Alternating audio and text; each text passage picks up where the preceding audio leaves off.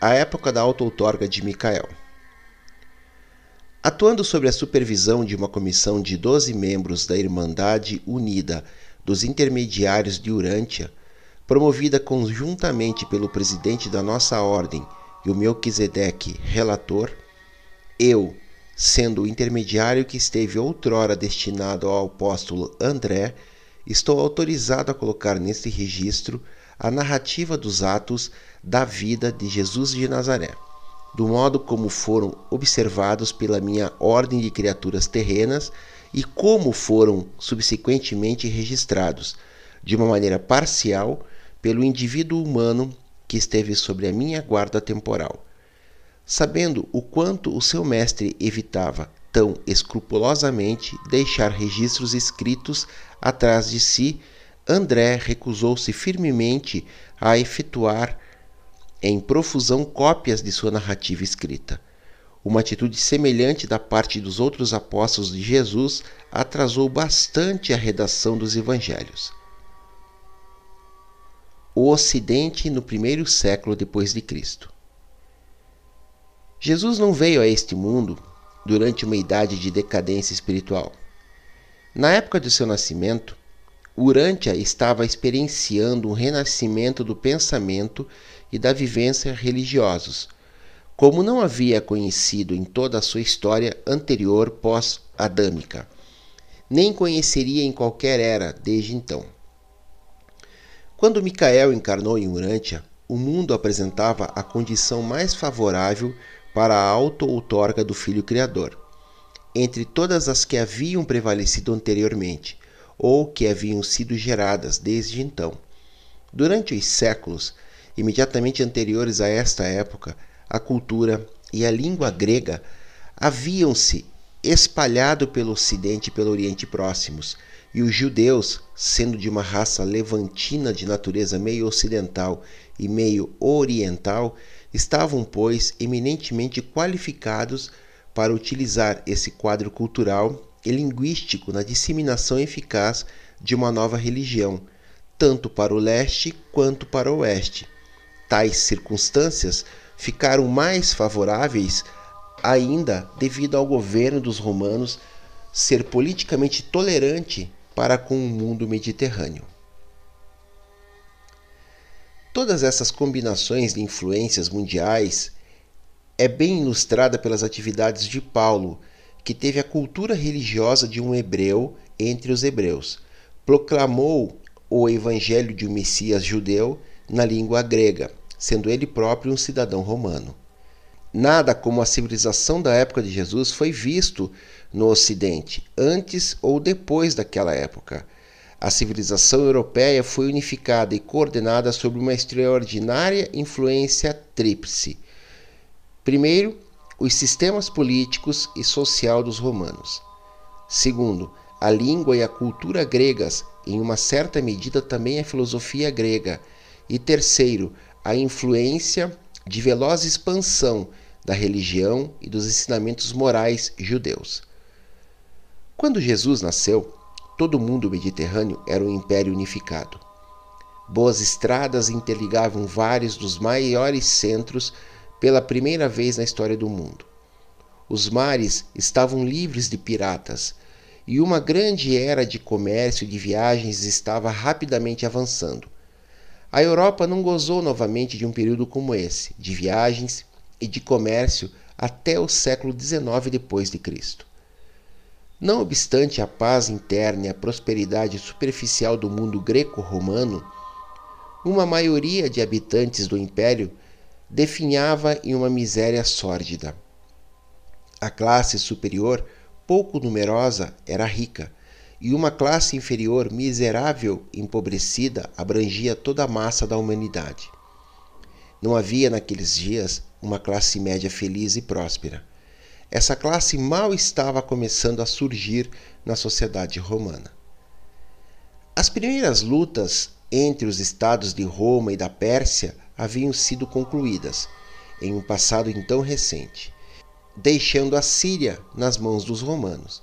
Nos tempos de Jesus, a Palestina e a Síria estavam gozando de um período de prosperidade de paz relativa e de grandes relações comerciais com as terras do Oriente e do Ocidente. O povo judeu. Os judeus eram uma parte da raça semítica mais antiga, que também incluía os babilônios, os fenícios e os cartagineses, inimigos mais recentes de Roma. Durante o início do primeiro século depois de Cristo, os judeus eram, dentre os povos semitas, o grupo de maior influência e aconteceu que eles ocuparam uma posição geográfica peculiarmente estratégica no mundo, que naquela época era governado e organizado para o comércio. Muitas das grandes estradas ligando as nações da antiguidade passavam pela Palestina, que se havia tornado, assim, um ponto de confluência onde se cruzavam as estradas de três continentes. Os viajantes, o comércio e os exércitos da Babilônia, Assíria, Egito, Síria, Grécia, Pérsia e Roma atravessaram a Palestina sem cessar. Desde tempos imemoriais, muitas frotas de caravanas do Oriente passavam por alguma parte desta região, indo para os poucos portos marinhos da extremidade oriental do Mediterrâneo, de onde os barcos carregavam as suas cargas para todo o ocidente marítimo e mais da metade desse tráfego de caravanas passava por dentro ou próximo da pequena cidade de Nazaré, na Galiléia. Embora a Palestina fosse a terra da cultura religiosa judaica e o local do nascimento do cristianismo, os judeus estavam espalhados pelo mundo, morando em muitas nações e fazendo comércio em todas as províncias dos estados de Roma e da Pérsia. A Grécia contribuiu com uma língua e uma cultura. Roma construiu as estradas e unificou o império, mas a dispersão dos judeus e as suas mais de 200 sinagogas e comunidades religiosas bem organizadas, espalhadas aqui e ali, em todo o mundo romano, forneceram os centros culturais nos quais o novo evangelho do Reino do Céu teve sua recepção inicial e dos quais, subsequentemente, ele espalhou-se até os confins do mundo. Cada sinagoga judaica tolerava uma faixa à parte de crentes gentios, de homens devotos ou tementes a Deus. E foi nessa faixa de prosélitos que Paulo fez a maior parte de seus primeiros convertidos ao cristianismo. Até mesmo o templo em Jerusalém possuía uma área especial decorada para os gentios. Havia uma ligação muito estreita entre a cultura, o comércio e o culto, entre Jerusalém e Antioquia. Na Antioquia, os discípulos de Paulo foram chamados de cristãos pela primeira vez. A centralização do culto no templo judaico em Jerusalém constituía não apenas o segredo da sobrevivência do monoteísmo deles, mas também a promessa da manutenção e disseminação para o mundo de um conceito novo e ampliado daquele único Deus de todas as nações e Pai de todos os mortais. O serviço no templo em Jerusalém representava a sobrevivência de um conceito cultural religioso em face da queda da sucessão de suceranos nacionais, gentios e de perseguidores raciais. O povo judeu dessa época, embora sob a sucerania dos romanos, desfrutava de um grau considerável de autogoverno. E, pois, relembrando os então recentes atos de heroísmo de libertação executados por Judas Macabeus e pelos seus sucessores imediatos, os judeus estavam vibrantes na expectativa da aparição imediata de um libertador ainda mais magnífico, o Messias, há tanto tempo esperado. O segredo da sobrevivência da Palestina, o reino dos judeus, como um Estado semi-independente, estava envolto na política externa do governo romano que desejava manter o controle sobre as estradas na Palestina e que a ligavam à Síria e ao Egito, bem como aos terminais ocidentais das rotas das caravanas entre Oriente e Ocidente. Roma não queria que nenhuma potência surgisse no Levante, que pudesse restringir a sua expansão futura naquelas regiões. A política da intriga, que tinha por objetivo colocar a Síria, Seleucida e o Egito Ptolomaico um contra o outro, necessitava de que se fortalecesse a Palestina como um Estado separado e independente.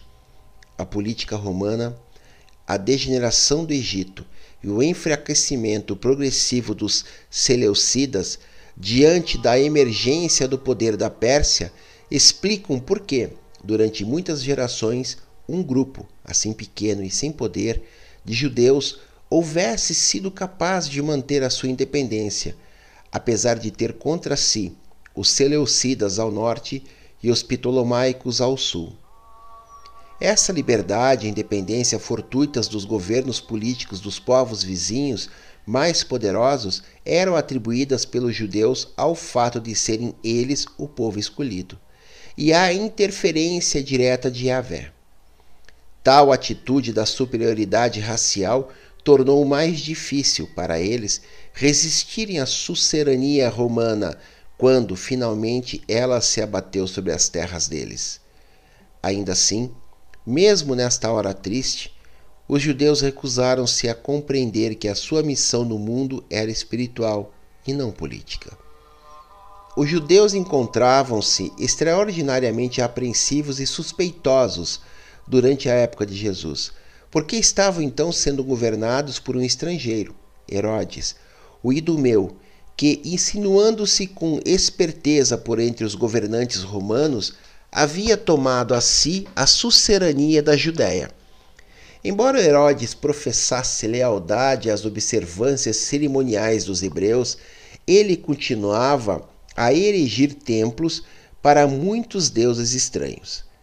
As relações amistosas de Herodes com os governantes romanos permitiam que os judeus viajassem com segurança pelo mundo e assim ficava aberto o caminho para a penetração crescente dos judeus até mesmo nas partes distantes do Império Romano e em nações estrangeiras com as quais Roma mantinha tratados, levando o novo evangelho do reino do céu. O reino de Herodes também contribuiu muito para a fusão ulterior das filosofias hebraica e helênica. Herodes construiu o porto de Cesareia, que mais tarde ajudou a transformar a Palestina em um ponto de confluência das estradas do mundo civilizado. Ele morreu no ano 4 a.C. e o seu filho, Herodes Antipas, governou a Galiléia e a Pérea durante a juventude e o ministério de Jesus, até o ano 39 depois de Cristo. Antipas, como seu pai, era um grande construtor ele construiu muitas das cidades da Galiléia, incluindo o importante centro comercial de Séforis. Os galileus não tinham muito prestígio junto aos líderes religiosos, nem junto aos mestres rabinos de Jerusalém. A Galiléia era mais gentia do que judia quando Jesus nasceu. Embora as condições sociais e econômicas do Estado romano não fossem da ordem mais elevada, Reinava uma paz doméstica bem disseminada e a prosperidade era propícia para a auto-outorga de Micael. No primeiro século depois de Cristo, a sociedade do mundo mediterrâneo consistia de cinco substratos bem definidos. Primeiro, a aristocracia, as classes superiores com dinheiro e poder oficial, os grupos governantes privilegiados. Segundo, os grupos de negócio, os príncipes mercadores e os banqueiros, os negociantes, os grandes importadores e exportadores, os mercadores internacionais. Terceiro, a pequena classe média. Embora esse grupo fosse de fato pequeno, era muito influente e constituía a coluna dorsal moral da igreja cristã inicial, pois esta encorajava tais grupos a continuar nos seus vários ofícios e comércios. Entre os judeus, muitos dos fariseus pertenciam a essa classe de comerciantes. Quarto, o proletariado livre. Esse grupo tinha uma posição social baixa ou nula. Embora orgulhosos de sua liberdade, eles estavam em grande desvantagem, porque eram forçados a competir com o trabalho escravo. As classes altas dedicavam-lhes um certo desdém, pois consideravam que eram inúteis, exceto para os propósitos da reprodução. Quinto, os escravos. Metade da população do Estado romano era de escravos. Muitos deles eram indivíduos superiores que rapidamente abriram caminho até o proletariado livre. E mesmo entre os comerciantes, a maioria ou era medíocre ou muito inferior. A escravidão, mesmo a de povos superiores, era um aspecto das conquistas militares romanas. O poder do senhor sobre o seu escravo era irrestrito. A igreja cristã inicial, em grande parte, compunha-se das classes mais baixas e desses escravos. Os escravos superiores muitas vezes recebiam salários e, por meio de economias, tornavam-se capazes de comprar a sua liberdade. Muitos desses escravos emancipados alcançaram altas posições no Estado, na Igreja e no mundo dos negócios, e foram exatamente tais possibilidades que tornaram a igreja cristã inicial tão tolerante com essa forma modificada de escravidão. Não havia nenhum problema social generalizado no Império Romano. No primeiro século depois de Cristo, a maior parte da população considerava-se como pertencente ao grupo cuja sorte as levara a nascer. Havia sempre aberta uma porta através da qual os indivíduos talentosos e capazes poderiam ascender do substrato inferior ao superior da sociedade romana. Mas o povo, em geral, compunha-se de pessoas contentes com a sua posição social e não possuíam consciência de classe, nem consideravam essas distinções de classe como sendo injustas ou erradas. O cristianismo não foi, em nenhum sentido, um movimento econômico, tendo como propósito melhorar as misérias das classes oprimidas. Embora a mulher gozasse de mais liberdade em todo o Império Romano do que na sua posição restrita na Palestina, a devoção e a afeição familiar natural dos judeus transcendiam em muito as do mundo dos gentios. Os gentios eram, de um ponto de vista moral, um pouco inferiores aos judeus, mas havia, presente nos corações dos gentios mais nobres, um solo abundante de bondade natural e de potencial de afeição humana, no qual era possível a semente do cristianismo germinar e produzir uma abundante colheita de caráter moral e de realização espiritual. O mundo gentil de então se encontrava dominado por quatro grandes filosofias todas derivadas mais ou menos do platonismo anterior dos gregos. Essas escolas de filosofia eram a epicuriana. Essa escola de pensamento dedicava-se à busca da felicidade. Os melhores epicurianos não eram dados a excessos sensuais. Ao menos essa doutrina ajudou a livrar os romanos de uma forma mais nefasta de fatalismo pois ensinou que os homens poderiam fazer alguma coisa para melhorar o seu status terrestre e combateu, com eficácia, as superstições ignorantes. A estoica. O estoicismo era a filosofia superior das classes melhores. Os estoicos acreditavam que um controle do destino-razão dominava toda a natureza. Ensinavam que a alma do homem era divina que estava aprisionada no corpo mau da natureza física. A alma do homem alcançava a liberdade, vivendo em harmonia com a natureza e com Deus. Assim, a virtude tornava-se a sua própria recompensa. O estoicismo elevou-se até uma moralidade sublime, a ideais nunca transcendidos por qualquer sistema puramente humano de filosofia Embora os estoicos professassem ser a progênese de Deus, eles não tiveram êxito em conhecê-lo e, portanto, falharam em encontrá-lo. O estoicismo permaneceu como uma filosofia, nunca se transformou em uma religião. Os seus seguidores buscaram sintonizar as suas mentes com a harmonia da mente universal, mas deixaram de ver-se como os filhos de um pai amoroso. Paulo inclinou-se fortemente para o estoicismo, quando escreveu: Eu aprendi que, em qualquer estado em que eu me encontre, devo estar contente. A cínica. Embora a filosofia dos cínicos remonte a Diógenes de Atenas, eles tiraram uma boa parte da sua doutrina dos ensinamentos remanescentes de Maquiventa Melquisedeque. O cinismo havia sido anteriormente mais uma religião do que uma filosofia. Ao menos os cínicos fizeram da sua religião filosófica algo democrático.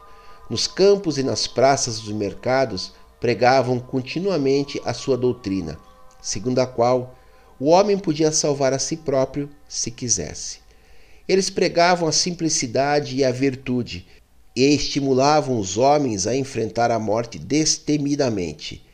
Esses pregadores cínicos itinerantes muito fizeram no sentido de preparar a população espiritualmente faminta para os missionários cristãos posteriores.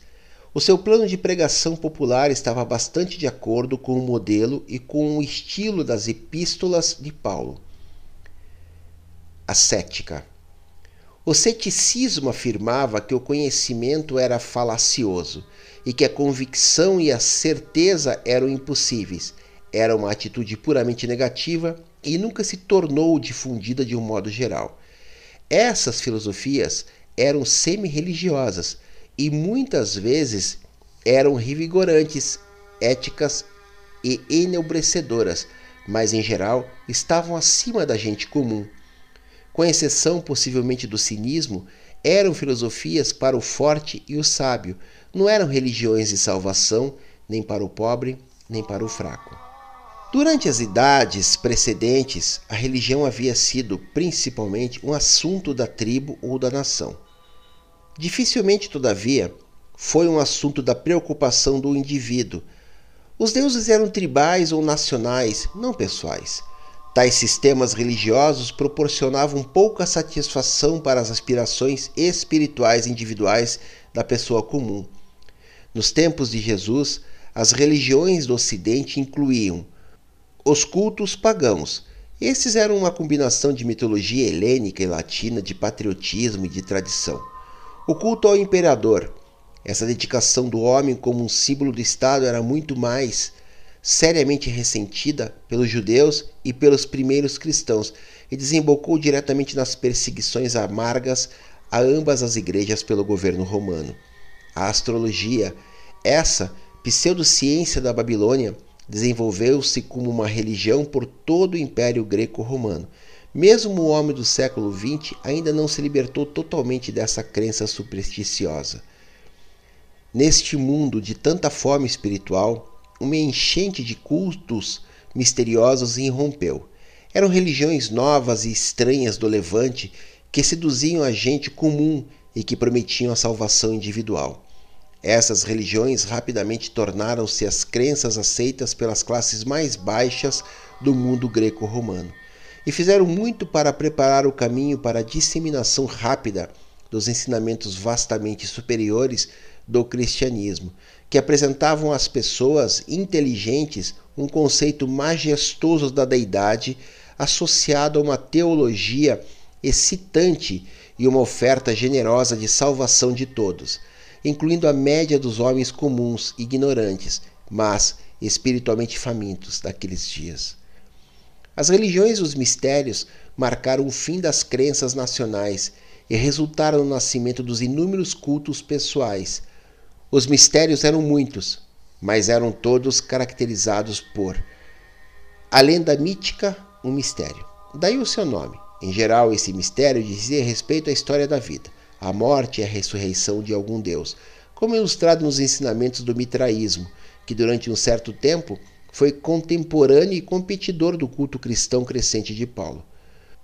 Os mistérios eram não nacionais e interraciais, eram pessoais e fraternais, dando surgimento a irmandades religiosas e inúmeras sociedades sectárias.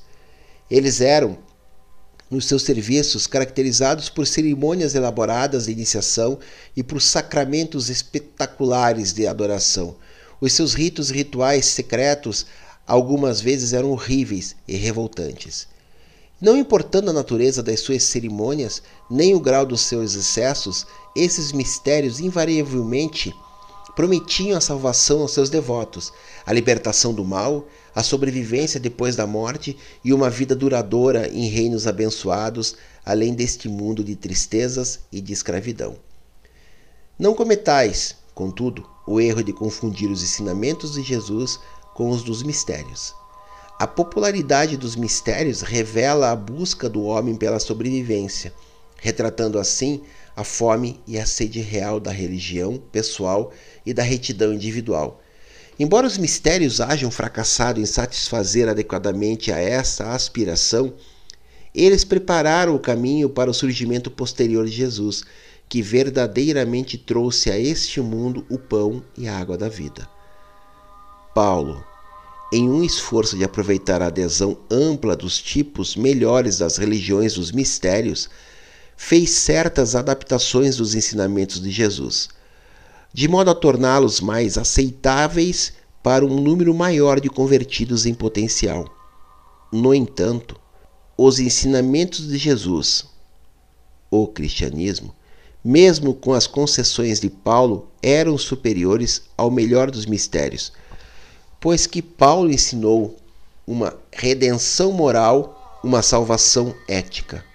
O cristianismo abriu o caminho de uma nova vida e proclamou um novo ideal. Paulo abandonou os ritos mágicos e as cerimônias de encantamento. O cristianismo apresentava uma religião que atacava o problema humano com soluções finais, pois não apenas oferecia a salvação da tristeza e mesmo da morte, mas também prometia a libertação do pecado, segundo da graça de um caráter reto de qualidades de sobrevivência eterna. Os mistérios eram edificados sobre mitos.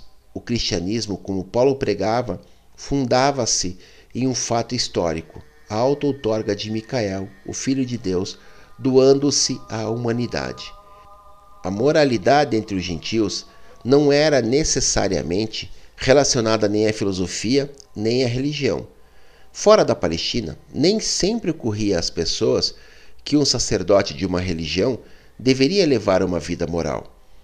A religião judaica e, subsequentemente, os ensinamentos de Jesus e mais tarde ainda o cristianismo em evolução de Paulo foram as primeiras religiões europeias a colocar uma mão na moral e outra na ética insistindo em que os religiosos dessem alguma atenção a ambas. E foi em uma tal geração de homens, dominada por sistemas tão incompletos de filosofia e em meio à perplexidade por causa de cultos religiosos complexos, que Jesus nasceu na Palestina.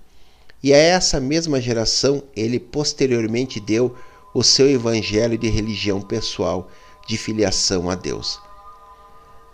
Ao final do primeiro século antes de Cristo, o pensamento religioso de Jerusalém havia sido fortemente influenciado e um tanto modificado pelos ensinamentos culturais gregos e mesmo pela filosofia grega. Na longa divergência entre as visões da escola de pensamento hebreu do Ocidente e do Oriente, Jerusalém e o restante do Ocidente e do Levante em geral, adotaram a visão judaica oriental ou o ponto de vista helenista modificado. Nos dias de Jesus, três línguas predominavam na Palestina. O povo comum falava algum dialeto do aramaico.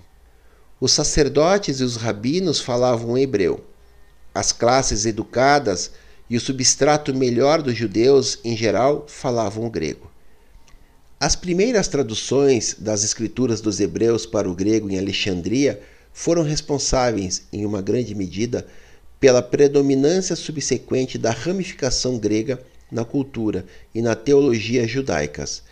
E os escritos dos educadores cristãos estavam por surgir, em breve, nessa mesma língua. A renascença do judaísmo data da tradução para o grego das escrituras dos hebreus isso foi uma influência vital que determinou mais tarde a tendência do culto cristão de Paulo de ir na direção do Ocidente, em vez de ir na direção do Oriente. Embora as crenças judaicas helenizadas fossem pouco influenciadas pelos ensinamentos dos epicurianos, elas foram bastante afetadas, materialmente, pela filosofia de Platão e pelas doutrinas de autoabnegação dos estoicos. A grande invasão do estoicismo é exemplificada pelo quarto livro dos Macabeus. A influência tanto da filosofia platônica quanto das doutrinas estoicas é demonstrada na sabedoria de Salomão. Os judeus helenizados trouxeram para as escrituras dos hebreus uma interpretação de tal modo alegórica que eles não encontraram nenhuma dificuldade em conformar a teologia dos hebreus à filosofia aristotélica reverenciada por eles. Tudo isso, porém, levou a uma confusão desastrosa, até que tais problemas fossem encampados pela mão de Filo de Alexandria, que harmonizou e sistematizou a filosofia grega e a teologia dos hebreus em um sistema compacto e bastante consistente de crenças e práticas religiosas. Era esse ensinamento ulterior da filosofia grega, conjugado com a teologia dos hebreus que prevalecia na Palestina, enquanto Jesus viveu e ensinou e que Paulo utilizou como fundação sobre a qual construiu seu culto cristão mais avançado e iluminado. Filo era um grande educador. Desde Moisés, nenhum homem vivera que houvesse exercido uma influência tão profunda sobre o pensamento ético e religioso do mundo ocidental. Na questão da combinação dos melhores elementos dos sistemas contemporâneos de ensinamentos éticos e religiosos, houve sete educadores humanos que se destacaram: Setard, Moisés, Zoroastro, Lao Tse, Buda, Filo e Paulo. Muitas, mas não todas, inconsistências de Filo, resultantes do esforço de combinar a filosofia mística grega e as doutrinas estoicas dos romanos com a teologia legalista dos hebreus. Paulo identificou-as e eliminou-as sabiamente na sua teologia pré-cristão básica. Filo franqueou a Paulo um caminho amplo para restaurar o conceito da trindade do paraíso, que havia muito estava adormecido na teologia dos judeus.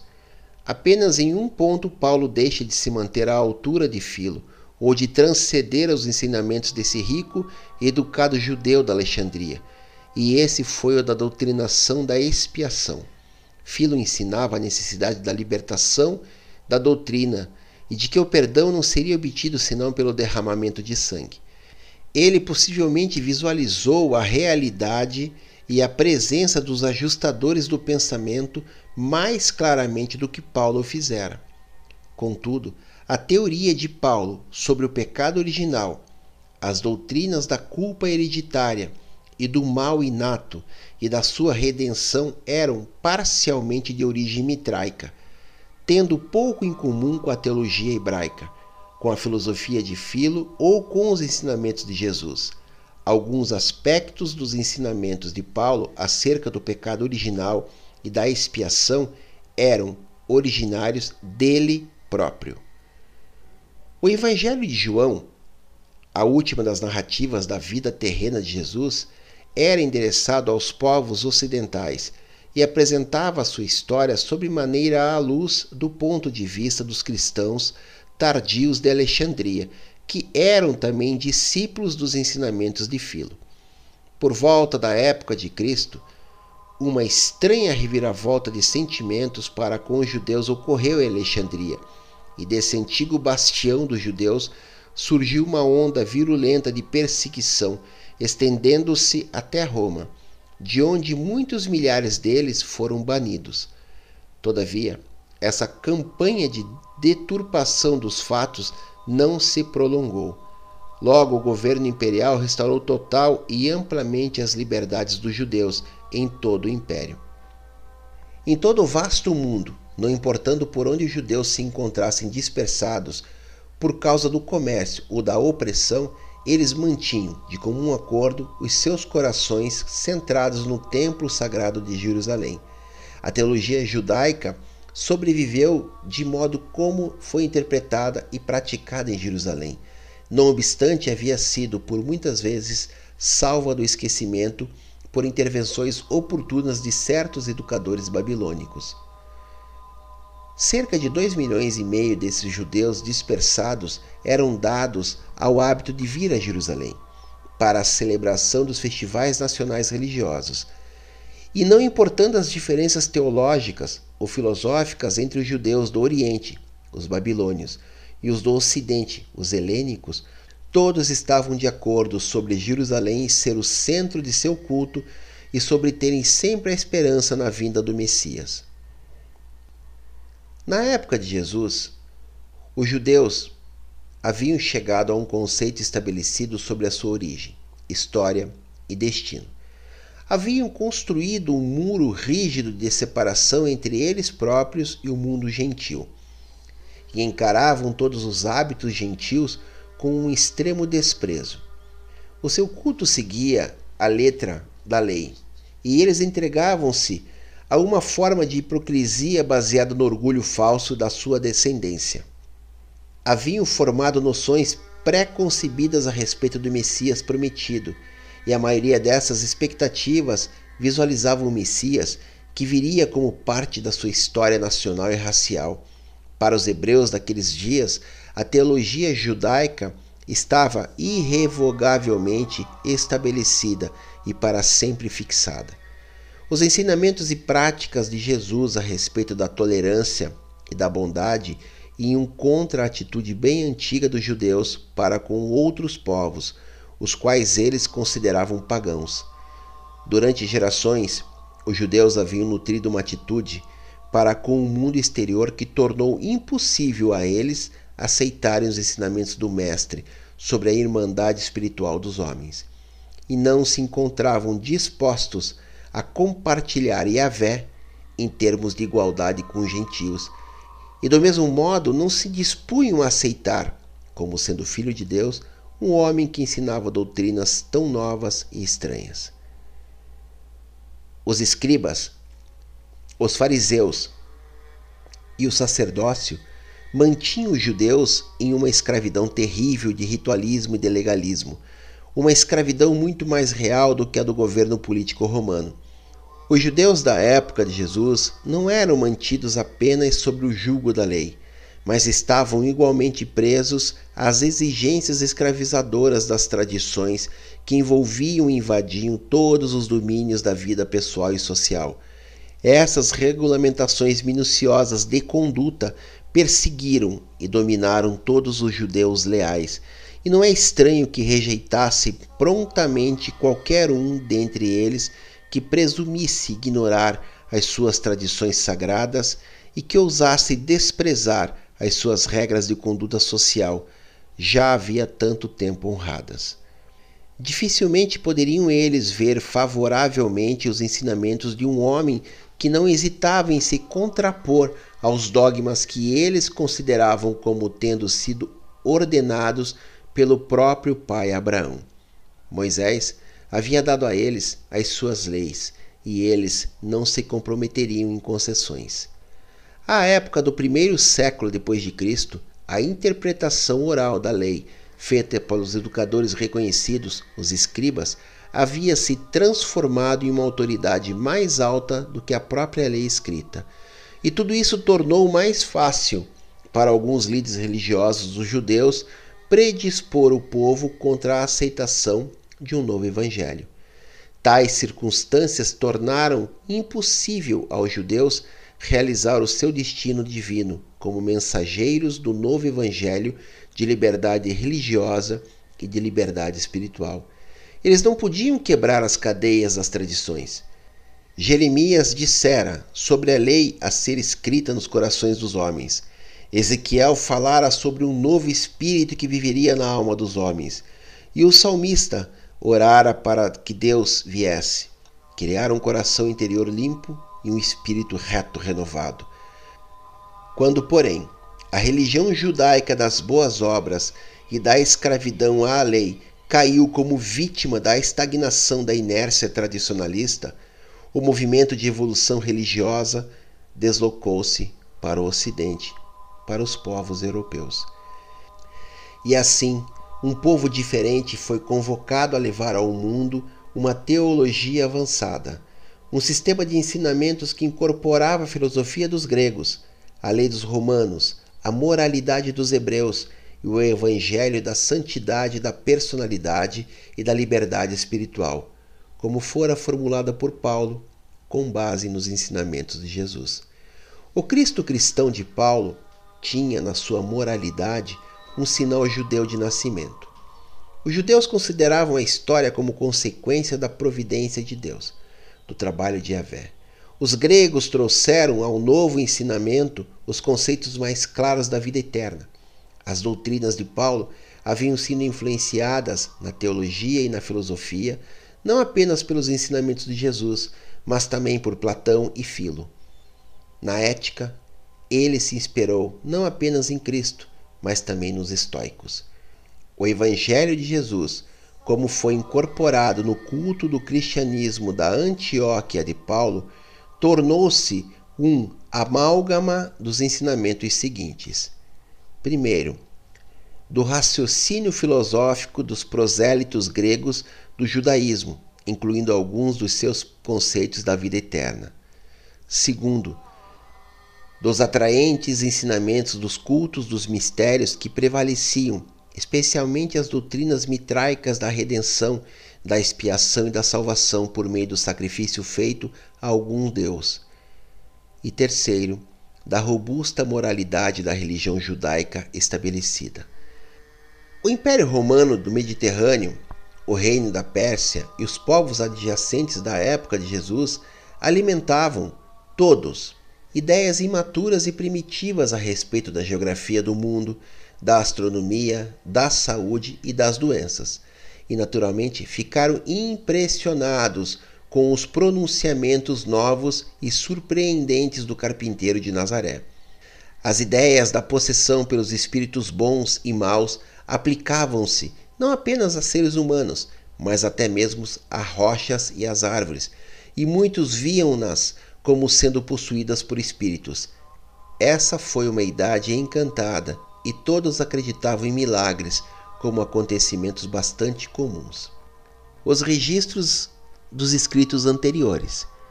Tanto quanto possível, e em consistência com o nosso mandado, esforçamo-nos para utilizar e coordenar em uma certa medida, os arquivos existentes que são relacionados com a vida de Jesus em Urante.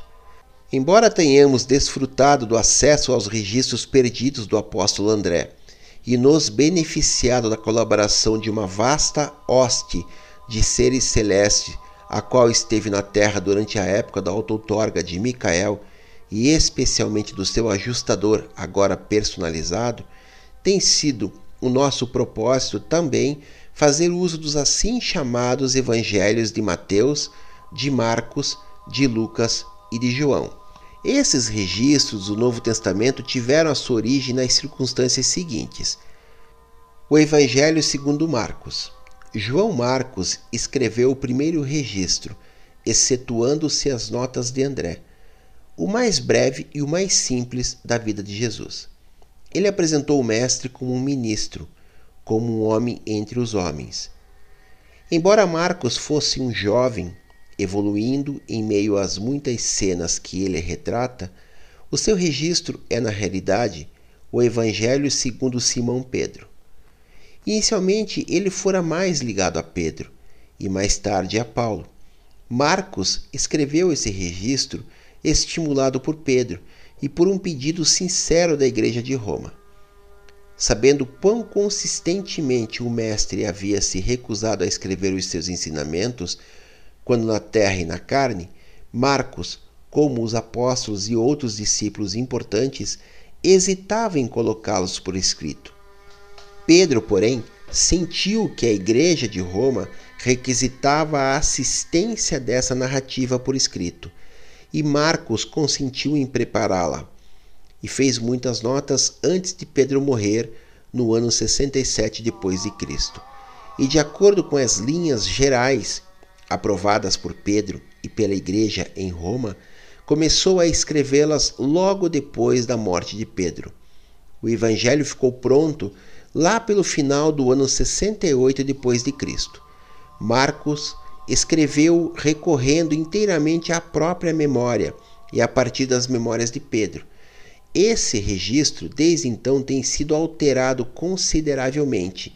Inúmeras passagens foram retiradas e algumas, mais tarde, foram acrescentadas com a finalidade de repor o último quinto do evangelho original, que foi perdido do primeiro manuscrito antes de haver sido jamais copiado. Esse registro, feito por Marcos em conjunção com as anotações de André e a de Mateus, foi a base escrita de todas as narrativas subsequentes dos evangelhos que procuraram retratar a vida e os ensinamentos de Jesus. O Evangelho de Mateus. O chamado Evangelho segundo Mateus é o registro da vida do mestre que foi escrito para a edificação dos cristãos judeus. O autor desse registro procura continuamente mostrar que na vida de Jesus muito do que ele fez foi para que pudesse ser cumprido aquilo que foi dito pela profecia. O Evangelho de Mateus retrata Jesus como um filho de Davi, apresentando-o como se houvesse tido um grande respeito pela lei e pelos profetas. O apóstolo Mateus não escreveu esse evangelho. Foi escrito por Isador, um dos seus discípulos, que teve no seu trabalho a ajuda não apenas da lembrança pessoal de Mateus desses acontecimentos, mas também um certo registro que este último havia feito sobre as palavras de Jesus, exatamente depois da sua crucificação. Esse registro de Mateus foi escrito em aramaico. Isador escreveu em grego. Não houve a intenção de enganar ou creditar-se a obra a Mateus, pois era costume naqueles dias os discípulos prestarem assim homenagens aos seus mestres. O registro original de Mateus foi editado e recebeu aditamentos no ano 40 depois de Cristo, pouco antes de Mateus haver deixado Jerusalém para entrar em pregação evangelizadora. Era um registro particular. A última cópia havendo sido destruída pelo incêndio em um monastério sírio no ano 416 depois de Cristo. Isadora escapou de Jerusalém no ano 70 depois de Cristo, depois da invasão da cidade pelos exércitos de Tito, levando consigo para Pela uma cópia das notas de Mateus. No ano 71, enquanto vivia em Pela, Isadora escreveu o Evangelho segundo Mateus. Ele também tinha consigo os primeiros quatro quintos da narrativa de Marcos. O Evangelho segundo Lucas. Lucas o médico da Antioquia em Pisídia era um gentil convertido por Paulo e escreveu uma história totalmente diferente da vida do mestre. Ele começou a seguir Paulo e a aprender sobre a vida e os ensinamentos de Jesus no ano 47 depois de Cristo.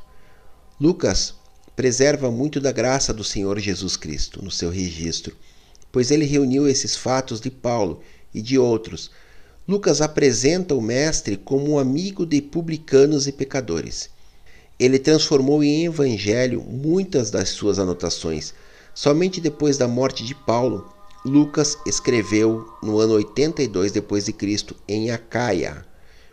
Ele planejou três livros tratando da história de Cristo e da cristandade, mas morreu no ano 90 depois de Cristo, pouco antes de haver terminado o segundo desses trabalhos os Atos dos Apóstolos. Para material de compilação desse evangelho, Lucas primeiro usou da história da vida de Jesus como Paulo a relatar a ele. O evangelho de Lucas é, portanto, de algum modo, o evangelho segundo Paulo.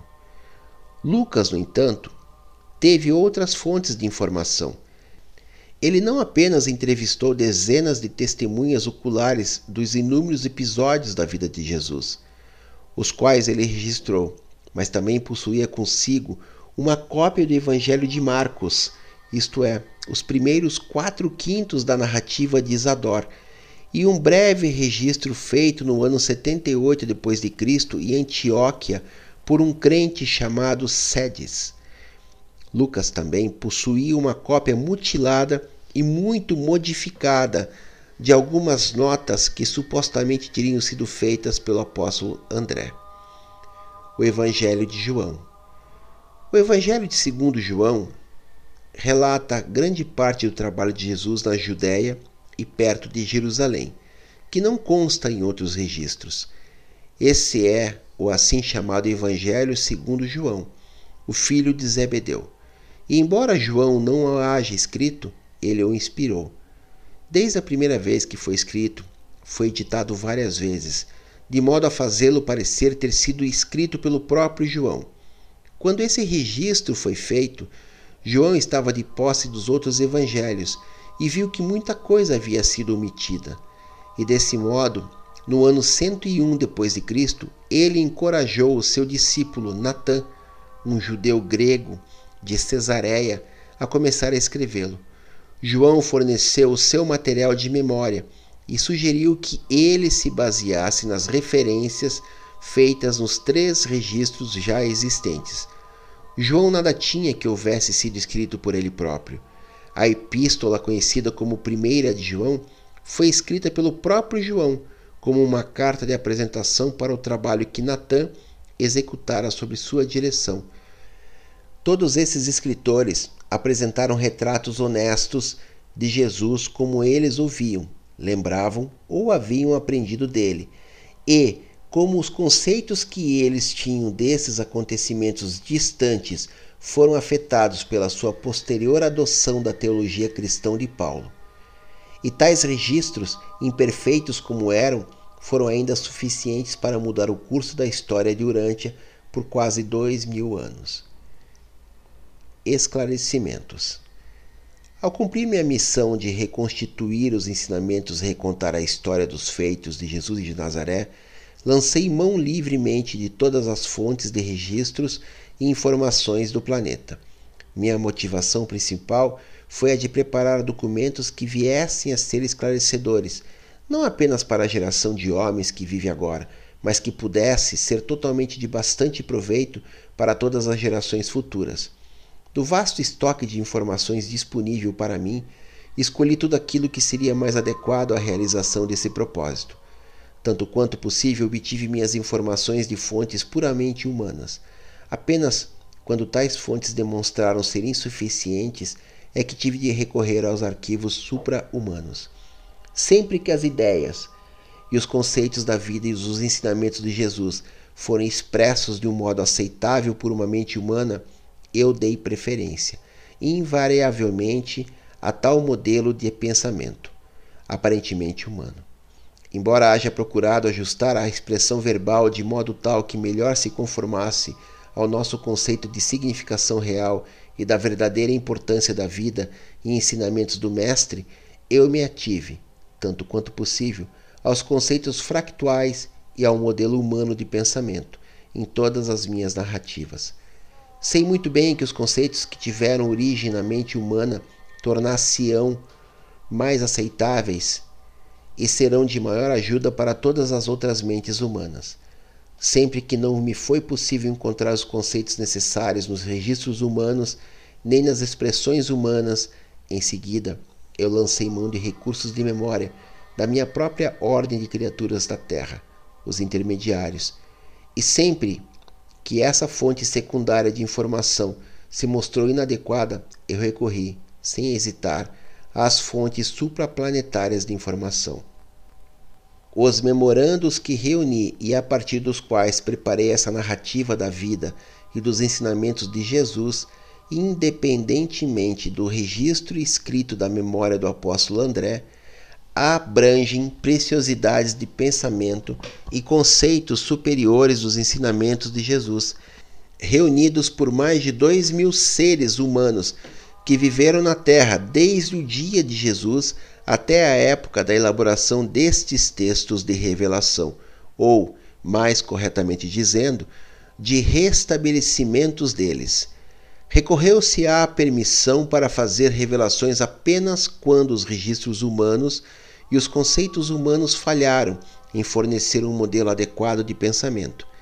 A minha missão de revelar proibiu-me de recorrer a fontes extras humanas fosse de informação, fosse de expressão, antes do momento em que eu pudesse atestar que havia fracassado nos meus esforços de achar a expressão conceitual exigida, por intermédio de fontes puramente humanas.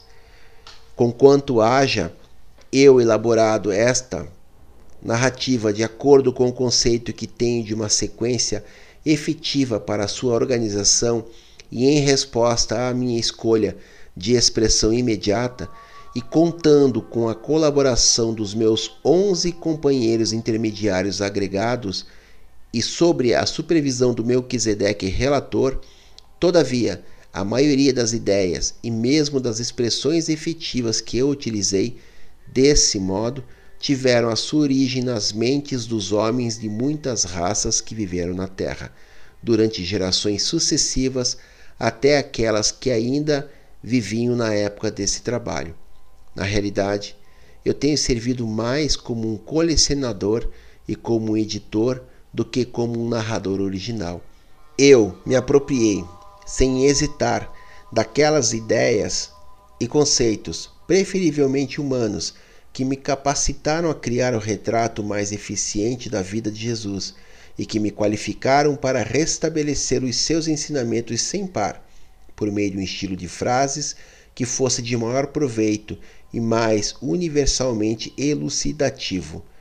Em nome da Irmandade dos Intermediários Unidos de Urântia, desejo expressar o nosso reconhecimento e gratidão a todas as fontes de registros e conceitos que foram aqui utilizados para a elaboração desses nossos restabelecimentos da vida de Jesus na Terra. Então é isso, pessoal.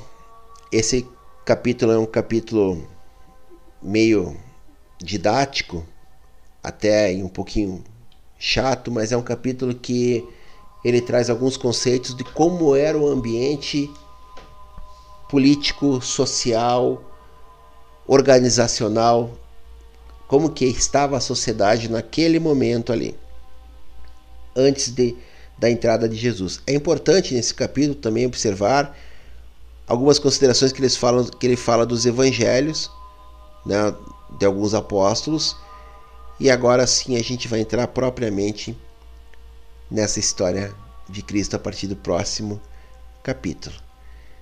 Gratidão a todos, tiveram paciência, que ficaram até o final. Continuem firmes, guerreiros. Mahalo no Iloa.